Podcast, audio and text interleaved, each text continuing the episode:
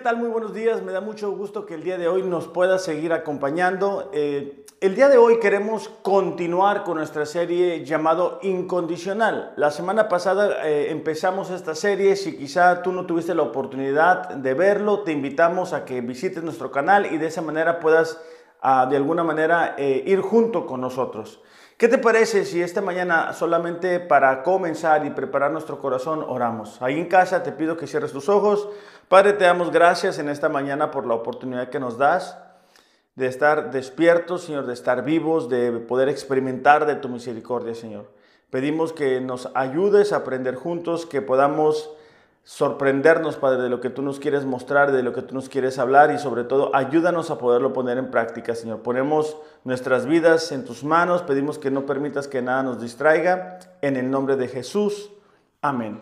Pues bueno, como te decía, eh, la semana pasada comenzamos una serie titulada Llamado Incondicional y estamos diciendo que Dios nos hace un llamado incondicional, es decir, un llamado en el cual no debemos de tener condiciones para aceptar y seguirlo.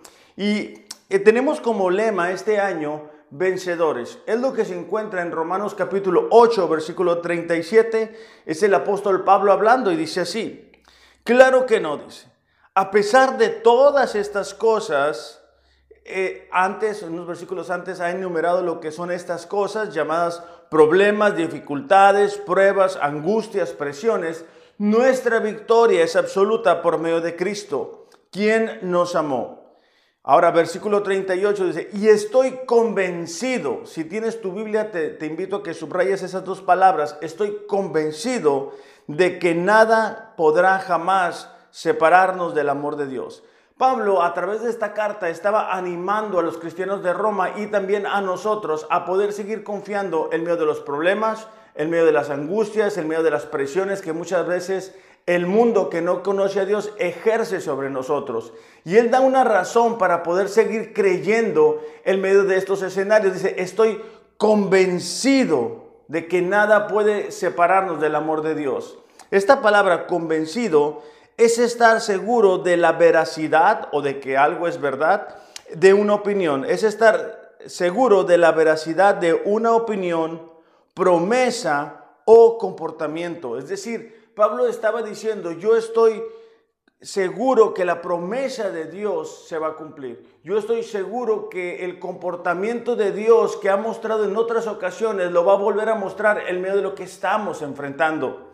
Otra eh, definición de la palabra convencido es tener certeza de que ocurrirá lo que se nos ha dicho. Entonces Pablo conocía el carácter de Dios. Pablo había pasado problemas, angustias, lo habían traicionado, lo habían golpeado, lo habían lastimado, había vivido aún a través de naufragios. Y él decía, a pesar de todo eso, estoy convencido de que podemos confiar en Dios. Estoy convencido de que Dios va a cumplir lo que dijo que va a hacer. Estoy convencido de que Dios va a actuar como ha actuado en medio de otros momentos.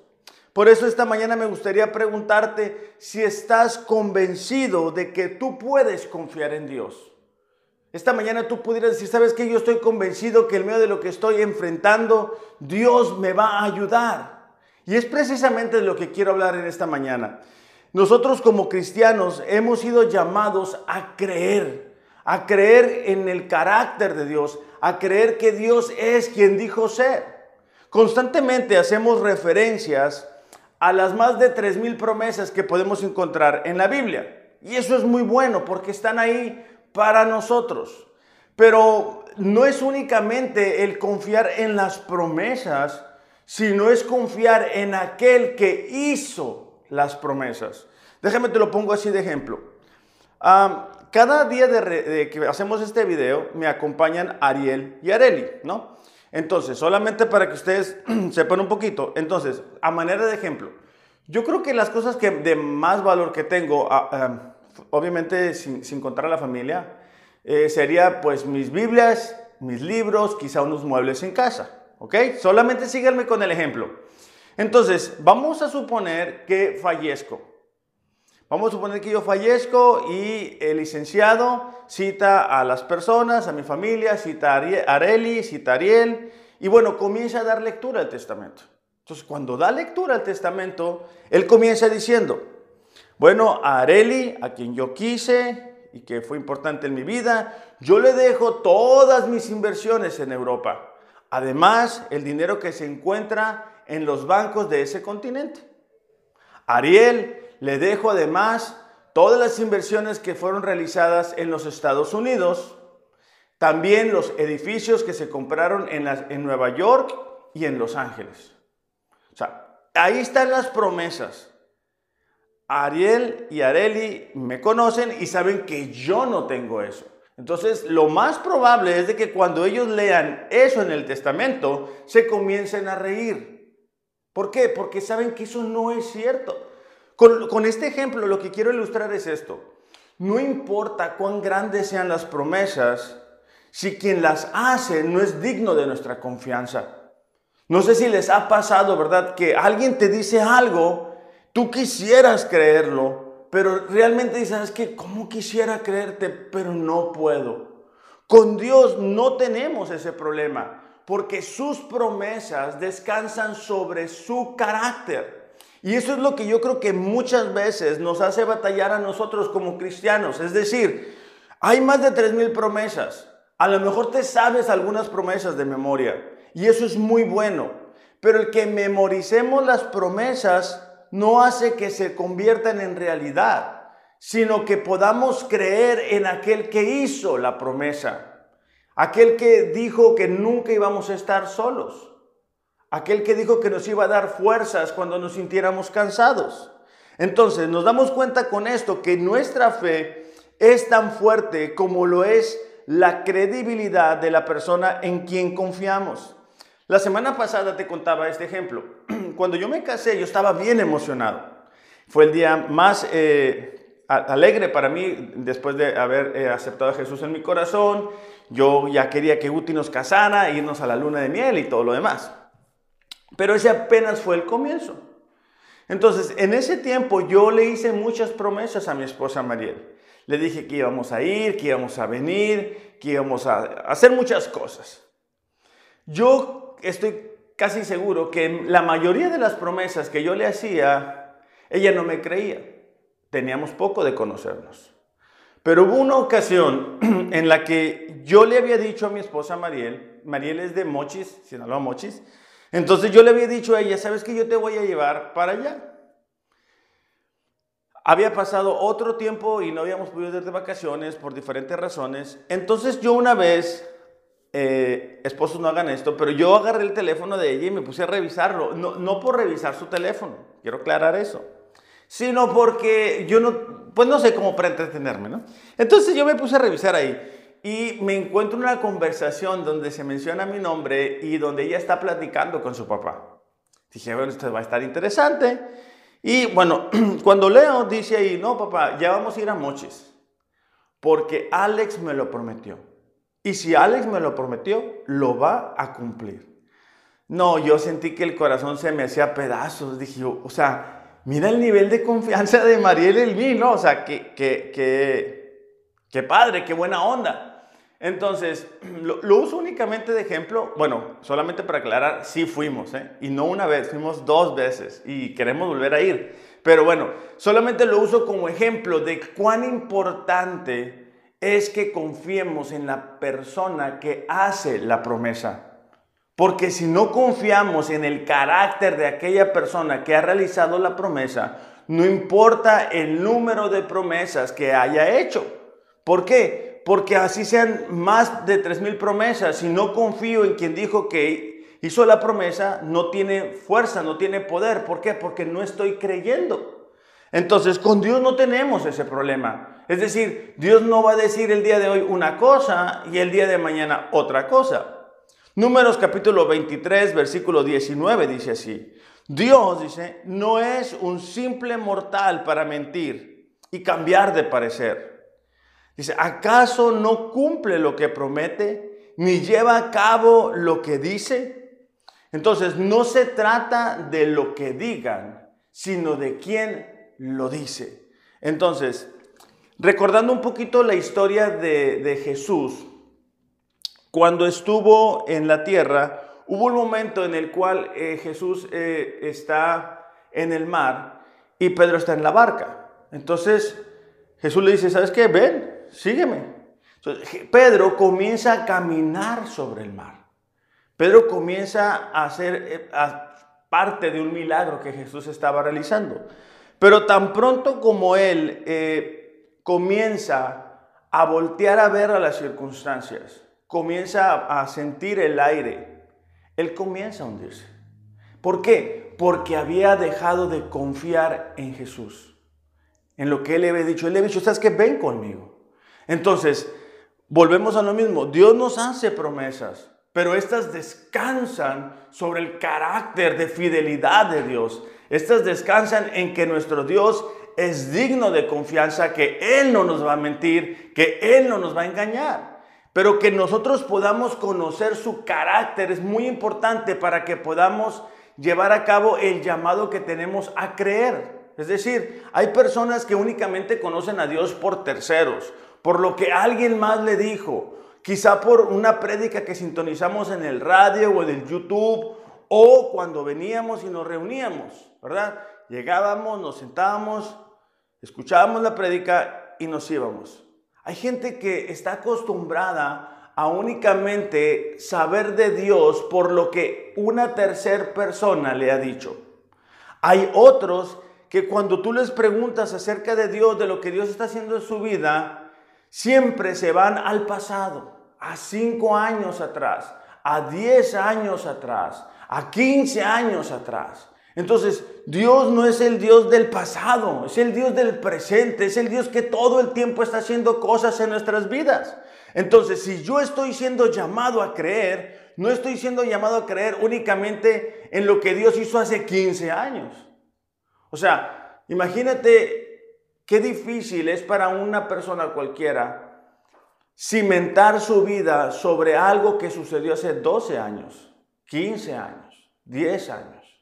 Entonces, no debería de ser lo normal. Claro, las experiencias del pasado nos permiten seguir confiando el día de hoy y tener la expectativa hacia un futuro. Pero no debemos únicamente voltear hacia atrás, sino decir, ¿sabes qué? Dios me acaba de mostrar esto, Dios me está diciendo aquello, Dios me, ha prometido esto también. ¿Pero por qué? Porque confiamos en aquel que hizo la promesa. Está un tercer grupo que son las personas que conocen a Dios íntimamente. En ese grupo de personas no necesitamos saber por qué Dios está haciendo lo que está haciendo. Es decir, por qué Dios permitió el, coronavirus, por qué Dios permitió que esta persona se enfermara, ¿Por qué, esta, por qué Dios permitió que atravesáramos esta situación. ¿Por qué? Porque conocemos el carácter de Dios. Entonces, sin importar las circunstancias que podamos estar enfrentando, nosotros decimos, ¿sabes qué? Yo sé quién es Dios. Yo sé cómo es Dios. Yo sé que Él es digno de mi confianza. Yo sé que a pesar de lo que pudiera estar viendo con mis ojos, tarde que temprano Dios va a actuar a mi favor. Entonces es lo que estaba diciendo Pablo en, en Romanos 8:38 que te decía, ¿verdad? Estoy convencido, decía. ¿Por qué? Porque había atravesado tantas experiencias con Dios que esto le habían permitido tener la certeza y la seguridad de lo que Dios iba a hacer. Pero si nosotros estamos dependiendo de terceros, si nosotros estamos dependiendo de los recuerdos para este, avanzar en nuestra relación con Dios, difícilmente este año vamos a lograr vencer, porque cada año nos sorprenden con pruebas, cada año vienen situaciones a nuestras vidas para las cuales a lo mejor no estábamos preparados. Entonces, si no aceptamos el llamado a creer en el carácter de Dios, difícilmente vamos a salir adelante. En Jeremías capítulo 9, versículo 23 y 24 dice así, esto dice el Señor, no dejen que el sabio se jacte de su sabiduría, o el poderoso de su poder, o el rico de sus riquezas. Pero los que desean jactarse, que lo hagan solamente en esto, en conocerme verdaderamente y entender que yo soy el Señor quien demuestra amor inagotable, trae justicia y rectitud a la vida, y que me deleito en estas cosas. Yo, dice, el Señor he hablado. Es decir, Dios a través de Jeremías dice, ¿sabes qué? Hay personas que se jactan o se enorgullecen de las cosas equivocadas, de la sabiduría, de las riquezas que tienen. Y para ellos es lo más importante. Y lo hemos visto. ¿Cuántas veces no hemos visto que alguien deja de cumplir su compromiso dentro de la iglesia por su trabajo, por obtener una riqueza o por hacer algo fuera de la iglesia y le da más importancia a eso? Bueno, Dios dice, no te jactes de eso, no te jactes de tus riquezas. Si vas a enorgullecerte de algo, que sea en conocerme. Por eso esta mañana es importante para nosotros poder reconocer qué tanto conocemos a Dios. Qué, tanto sabemos que Dios es fiel, que Dios va a cumplir sus promesas, que Dios está con nosotros. Porque en momentos complicados, en momentos difíciles, donde las circunstancias, donde la realidad no es lo que nosotros quisiéramos tener, el que podamos conocer su carácter nos permite estar tranquilos. Vamos a leer juntos un pasaje que acabamos de leer esta semana en Romanos capítulo 4, versículos del 18 al 21. Romanos capítulo 4, versículos del 18 al 21. Creo que la mayoría de nosotros sabemos la historia en la cual Dios le promete a Abraham una descendencia. El problema surge cuando pasan tantos años, más de 20 años, y esa promesa no se cumple. Entonces, eso es una prueba para Abraham. Versículo 18 dice así, aún dice, cuando no había motivos para tener esperanza, Abraham siguió teniendo esperanza porque había creído. Subrayen esas, esas, esas palabras. Siguió teniendo esperanza porque había creído en que llegaría a ser padre de muchas naciones. Fíjate, pues Dios le había dicho, subrayen esas, esas palabras también, esa será la cantidad de descendientes que tendrás. Me gusta, me gusta mucho este texto porque dice, aun cuando humanamente no había razones para seguir confiando, Abraham lo hacía. Abraham seguía descansando en la promesa de Dios. ¿Por qué? Porque Abraham recordaba lo que Dios le había prometido. Entonces, para nosotros eso es una importante enseñanza, porque debemos de recordar constantemente las promesas que Dios nos ha hecho, nos ha dicho, ¿verdad? Y no voltear a ver las circunstancias y enfocarnos en ellas. Esta cuestión del coronavirus nos muestra con claridad cómo las circunstancias cambian. A veces nosotros estamos diciendo, no, pero mira las circunstancias, ¿cómo es que Dios va a poder hacer algo? Bueno, al comenzar el 2020 nadie nos dijo que íbamos a estar encerrados en casa durante cuatro meses. Entonces nos podemos dar cuenta cómo las circunstancias pueden cambiar de un momento a otro.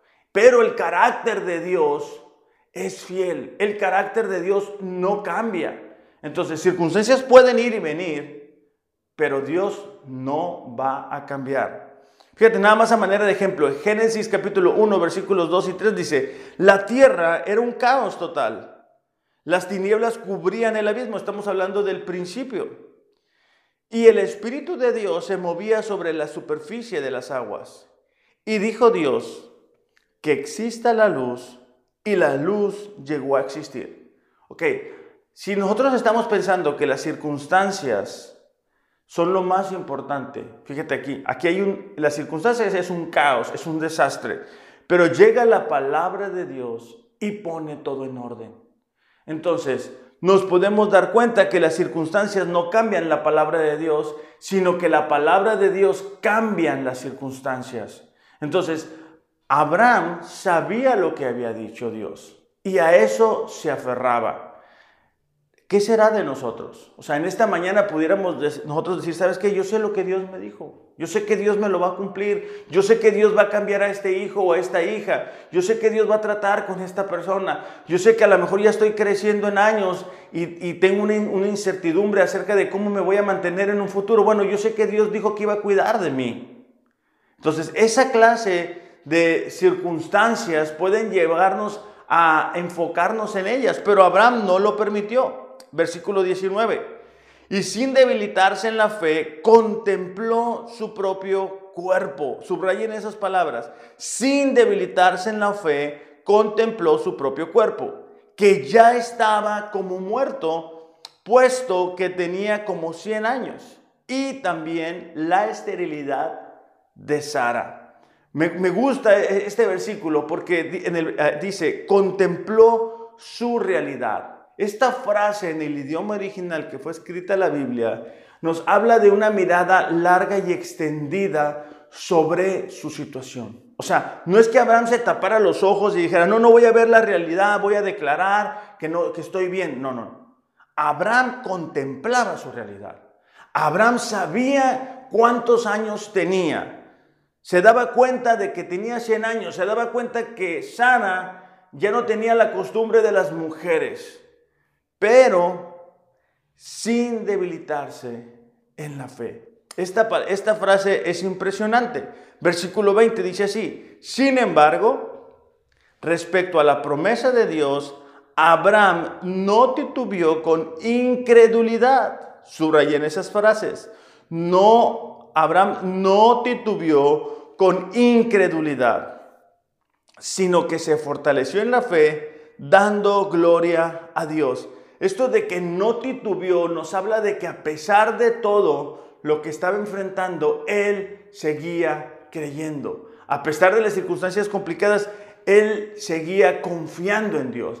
Algo que muchas veces no nos permite vencer o obtener las victorias en determinados momentos es que a veces creemos, a veces no creemos, a veces oramos, a veces no oramos, a veces leemos la Biblia, a veces no leemos la Biblia, a veces diezmamos, a veces no diezmamos, a veces ofrendamos, a veces no ofrendamos, a veces creemos en Dios, a veces no creemos en Dios, a veces nos sentimos bien, a veces no nos sentimos bien. Entonces, así es difícil. Abraham nos da el ejemplo perfecto de lo que podemos hacer para vencer el desánimo o la adversidad o los problemas es no titubear. Voltea con la persona que estás ahí en, casa, tu mamá, tu papá, y dile, ¿sabes qué? No titubees. Si tú estás solo, dite a ti mismo, no voy a titubear, no voy a dudar, porque eso nos impide avanzar. Versículo 21 dice así, Abraham estaba plenamente convencido. Una vez más esa palabra. Estaba plenamente convencido. Esas tres palabras hay que subrayarlas. De que Dios es poderoso para cumplir todo lo que promete. Esa, palabra convencido la, la leíamos hace rato. Abraham tenía la certeza porque Abraham conocía el carácter de Dios.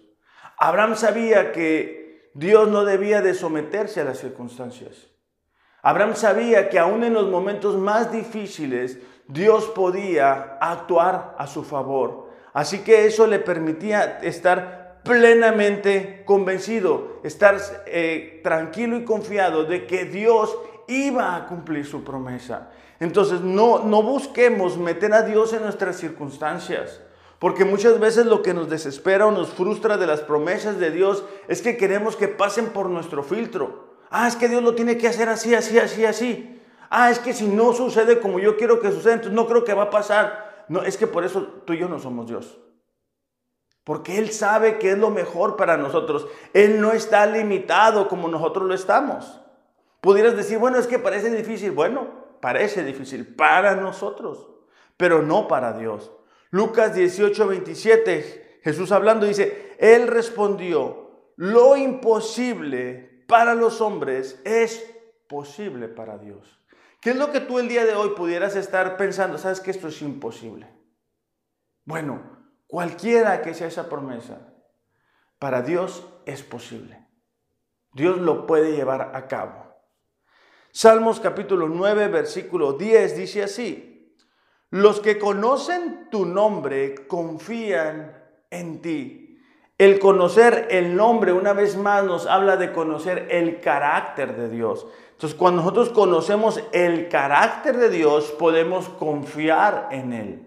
Dice, porque tú, oh Señor, no abandonas a los que te buscan. Entonces, el salmista está declarando que aquellas personas que llegan a tener una cercanía, una intimidad con Dios, logran confiar en Él porque estas promesas descansan sobre el carácter de Dios. Dios no va a cambiar, Dios no nos va a mentir, Dios no nos va a engañar. Quizá tú has vivido alguna traición, alguien te ha lastimado, alguien te prometió algo y se te hace difícil confiar. Bueno, con Dios no vas a tener ese problema. Dios va a hacer lo que Él dijo que iba a hacer. Ahora, hay una parte que a nosotros nos corresponde y es que somos llamados a creer no adivinar cómo es que Dios lo va a hacer. No nos metamos en ese problema, porque no sabemos cómo es que Dios lo va a hacer. Pero sí sabemos que Dios va a actuar. Daniel 11:32 dice así, el pueblo que conoce a su Dios se mostrará fuerte y actuará. Aquel pueblo, aquellas personas que saben quién es su Dios, van a mostrarse fuertes, van a mostrarse firmes, van a mostrarse cimentados en sus convicciones y van a actuar en base a eso. Una fe que no logramos ver, una fe que no se expresa a través de acciones, muchas veces es una fe que ha muerto. Es una fe que no está produciendo frutos. Santiago lo dice de esa manera. Entonces necesitamos prestar atención a ese detalle, ¿verdad? Porque si no estamos viendo el fruto en nuestras vidas. Si decimos confiar, por ejemplo, en Dios, ¿verdad? Y, en, la economía, en que Él va a proveer para nosotros, para nuestras familias, pero no estamos diezmando, no estamos ofrendando, significa que realmente no estamos creyendo lo que Dios ha prometido. Si nosotros en medio de esta situación estamos viviendo en, en gran miedo, en gran incertidumbre, necesitamos creer la promesa que Dios nos ha dado de que siempre va a estar con nosotros. Salmos capítulo 91, versículos 14 al 16, es uno de los salmos más conocidos. Dice así, el Señor dice, rescataré a los que me aman y protegeré a los que confían en mi nombre. Una vez más, el carácter de Dios. Cuando me llamen, yo les responderé. Estaré con ellos en medio de las dificultades. Los restauraré y los honraré. Versículo 16 los recompensaré con una larga vida y les daré mi salvación. Una vez más, estas promesas tan grandes, tan fuertes, tan poderosas, están descansando en el carácter de Dios. Pero si nosotros no conocemos el carácter de Dios, pues no tienen la, fuerza suficiente para ayudarnos en el momento que estamos enfrentando. Es como si conocemos a alguien por primera vez y nos hace una promesa. Bueno, no lo conocemos. Pero nosotros como cristianos estamos siendo llamados, lo decíamos la semana pasada, a tener una relación con Él y basado en esa relación con Él, hoy damos el siguiente paso y es a creer en Dios. No podemos vivir como las personas que no conocen a Dios. De ahí la importancia de leer la palabra una vez más. De todos los días estar viendo qué es lo que Dios está haciendo. Hace algunos días estábamos leyendo al profeta Amós y a mí me sorprendía cómo a pesar de la idolatría, cómo a pesar de que el pueblo constantemente era desobediente, a pesar de todo eso, Dios guarda un remanente. Dios tiene misericordia.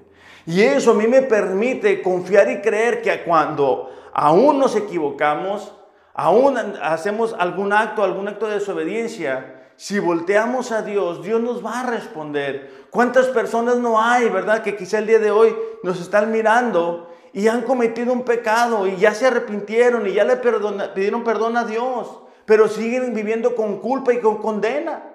¿Por qué? Porque no conocen el carácter de Dios. El otro día estaba platicando con una persona y me decía, no, pues es que Dios tiene sus favoritos. Hay, unas personas que Dios bendice y a otras no bendice. ¿Por qué Él es así? Dice, no, le digo, no es así. Le digo, ¿sabes por qué piensas eso? Tú piensas eso porque no conoces a Dios porque tú no conoces el carácter de Dios. Y el carácter de Dios lo descubrimos en su palabra.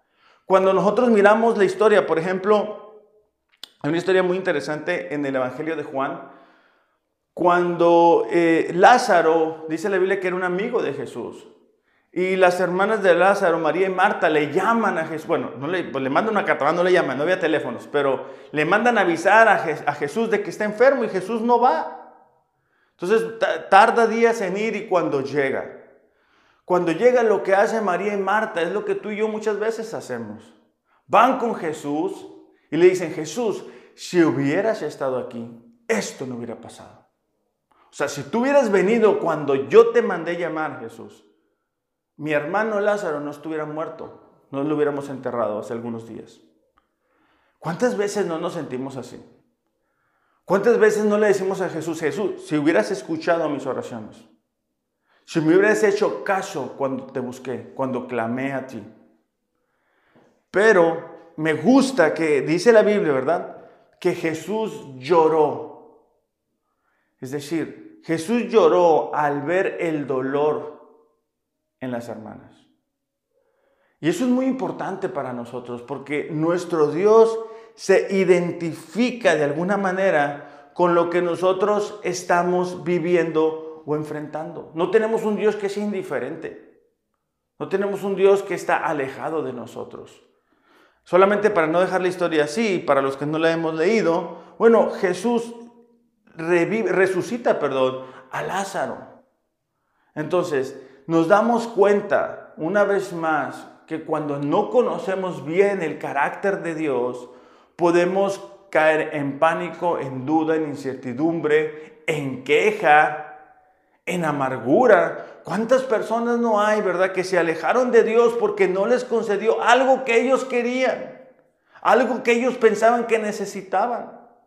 Y eso fue la razón suficiente para haberse alejado de Dios. Si ese es tu caso, yo esta mañana te quiero invitar Vuelve a Dios. No hay otra manera en la que tú puedas experimentar de lo mejor en esta vida si estás alejado o estás alejada de Dios. No es a nuestra manera, no es lo que nosotros queremos, es lo que Dios tiene preparado para cada uno de nosotros. Nosotros somos llamados a creer en su carácter, en, lo, en, en que Él es bueno, en que Él es todopoderoso, pero en que Él es justo y Él es santo también. Hay una historia en el Evangelio de Mateo, capítulo 9, versículo 27, ya estoy terminando, y dice así, al irse Jesús de allí, dos ciegos lo siguieron, gritándole, ten compasión de nosotros, hijo de David. Cuando entró en la casa, se le acercaron dos ciegos y él les preguntó, ¿creen que puedo sanarlos? Sí, Señor, respondieron. Entonces les tocó los ojos y les dijo, se hará con ustedes conforme a su fe. Y recobraron su vista. Imagínate qué importante, ¿no? Que nosotros tengamos fe en Dios. Imagínate que Dios se nos presentara el día de hoy y nos dijera, ¿sabes qué? Vas a recibir conforme a tu fe. ¿Cuántas cosas hay que no hemos logrado alcanzar en esta vida porque no hemos tenido fe? porque no hemos confiado en Dios, porque no hemos creído que eso, ¿verdad? Que nosotros hubiéramos querido recibir no era lo mejor para nosotros. ¿Cuántas veces nos pasa que Dios le pedimos una cosa y una cosa y no nos la da? Pero más adelante, si seguimos creyendo y confiando en Él, nos podemos dar cuenta que fue lo mejor para nosotros. Pero si no logramos creer en el carácter de Dios, podemos caer en la queja, podemos caer en la amargura, podemos alejarnos de Dios. Y no sabemos, ¿verdad? Que lo que Dios impidió que llegara a nuestra vida no era para nuestro beneficio, perdón, como muchas veces lo llegamos a creer. En jueces capítulo 10, versículo 15, solamente porque me, importa mucho, me interesa mucho que podamos recordar el carácter amoroso de nuestro Dios. El pueblo de Dios, una vez más, ¿verdad? Se había entregado a la idolatría durante 18 años estuvieron siendo castigados por sus enemigos. Y después llega este momento, dice, pero los israelitas rogaron al Señor diciendo, hemos pecado, castíganos como bien te parezca, pero rescátanos, dice, hoy de nuestros enemigos. Versículo 16. Entonces los israelitas dejaron los dioses ajenos para servir al Señor y él se entristeció a causa del sufrimiento que experimentaban.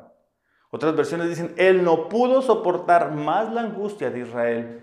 Este versículo o esta historia la pongo porque creo que es importante que podamos reconocer que aún en los momentos en los que nos hayamos equivocado, en los momentos que nos hayamos alejado de Dios, Dios sigue siendo fiel.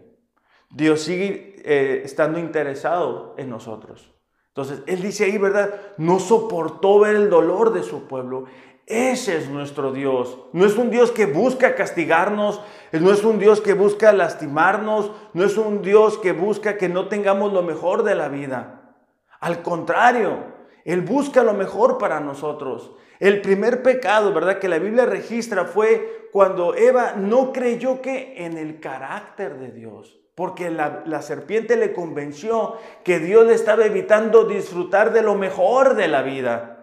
Claro, después se manifiesta en un acto de desobediencia, pero eso fue el resultado de no haber creído en el carácter de Dios. Entonces, es importante para nosotros ser vencedores en este año, poder decir, ¿sabes qué? Yo voy a creer, Dios, en que tú eres quien tú has dicho que eres. Tú has dicho que eres bueno, tú has dicho que eres justo, tú has dicho que vas a estar conmigo. Entonces, porque si no hacemos eso, vamos a terminar como un barco a la deriva. Filipenses capítulo 1, versículo 6 dice así. Pablo hablando una vez más dice, estoy seguro de que Dios, quien comenzó la buena obra en ustedes, la continuará hasta que quede completamente terminada el día que Cristo Jesús vuelva. Imagínate la seguridad que Pablo tenía. ¿Cómo sería nuestra vida si lográramos tener ese, tipo de confianza? ¿Cuántas de las promesas que Dios quería traer a nuestra vida no las hemos logrado alcanzar por no creer en su carácter? Por pensar que lo que nosotros estábamos creyendo o pensando era más importante que lo que Dios decidió darnos. Esta mañana yo te quiero invitar a que tú puedas ahí en casa decir, sabes que yo necesito creer en Dios. Yo no sé cómo es que Dios va a abrir una puerta. Yo quiero alcanzar un trabajo, yo quiero alcanzar una escuela, una carrera, lo que sea que Dios tenga para ti, que tú puedes decir, no es mi trabajo saber cómo es que Dios lo va a hacer. Mi trabajo, mi labor únicamente es creer en Dios. Imagínate qué difícil es para un cristiano no creer en Dios. Es imposible. Porque hemos sido llamados a vivir por fe y no por vista. Entonces vamos a volver a creer en Dios, vamos a, refrendar nuestro compromiso con Él. ¿Por qué no cerramos nuestros ojos ahí en casa? Padre, te damos gracias en esta mañana por la oportunidad que nos das de habernos reunido, Señor. Y si algunos de nosotros, Padre, nos encontramos desanimados o hemos dejado de creer o confiar en ti, pedimos que tu Espíritu Santo, Señor, venga y hable a nuestros corazones que remueva cualquier obstáculo, Padre, que no nos está permitiendo creer que tú eres quien has dicho que eres. Ayúdanos, Señor, a seguir creyendo, avanzando y confiando en ti. En el nombre de Jesús. Amén. Si quizá tú el día de hoy, ¿verdad? Nos estás viendo, nos estás escuchando por primera vez y dices, bueno, yo no conozco el carácter de Dios. Solamente sé lo que alguien más me ha dicho. Bueno, yo te quiero invitar, ¿verdad? A que tú te acerques a Dios el día de hoy. Que tú puedas darte cuenta que por nuestra naturaleza nosotros vivíamos alejados de Dios, pero que Dios en su amor, por como Él es, por su carácter, envía a su Hijo Jesús a pagar por nuestros pecados cuando nosotros le pedimos perdón y nos hace personas nuevas. Entonces, si ese es tu caso, ¿verdad? Si tú no has aceptado a Jesús en tu corazón, a mí me gustaría que donde sea que tú estés, invitarte a que cerraras tus ojos y solamente le entregaras o rindieras tu vida a Dios pidiéndole perdón por tus pecados y que de esa manera Él envíe a su Espíritu Santo a habitar en ti y comiences a vivir de una manera diferente. Si ese es tu deseo, cierra tus ojos y vamos a repetir. Solamente te pido que repitas, ¿verdad? Padre, te doy gracias en esta mañana porque he escuchado acerca de tu amor, de quien realmente tú eres. Yo te pido que me hagas una persona nueva, te pido que me perdones, que envíes a tu Espíritu Santo a habitar dentro de mí, que pueda ser tu hijo, tu hija y alcanzar el propósito que tienes para mí. En el nombre de Jesús, amén. Si tú has hecho esa oración, nos encantaría escuchar acerca de ti. Estamos aquí para servirte, para apoyarte en este nuevo caminar. ¿verdad? Para los de casa, iglesia, vamos a cumplir con este llamado. Hemos sido llamados a creer, ya casi, ya casi estamos de regreso. Pero es importante que cada uno de nosotros venga con la fe renovada en Cristo Jesús. Que tengan un excelente, excelente domingo. Los amo, pero Dios les ama más. Gracias.